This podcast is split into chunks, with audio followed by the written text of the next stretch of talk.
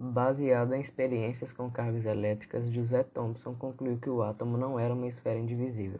Assim, Thomson propôs que o átomo fosse uma esfera de carga elétrica positiva, onde as partículas negativas eram atraídas pelo polo positivo. Este modelo foi comparado ao pudim de passas. Utilizando a radioatividade, Rutherford descobriu que o átomo não era uma esfera maciça, o modelo atômico de Rutherford concluiu que o átomo era composto por um núcleo positivo neutralizado por uma região negativa chamada de eletrosfera, onde os elétrons giram ao redor do núcleo. Esse modelo foi comparado ao sistema solar. Bohr aperfeiçoou o modelo proposto por Rutherford, formulando sua teoria sobre distribuição e movimento dos elétrons.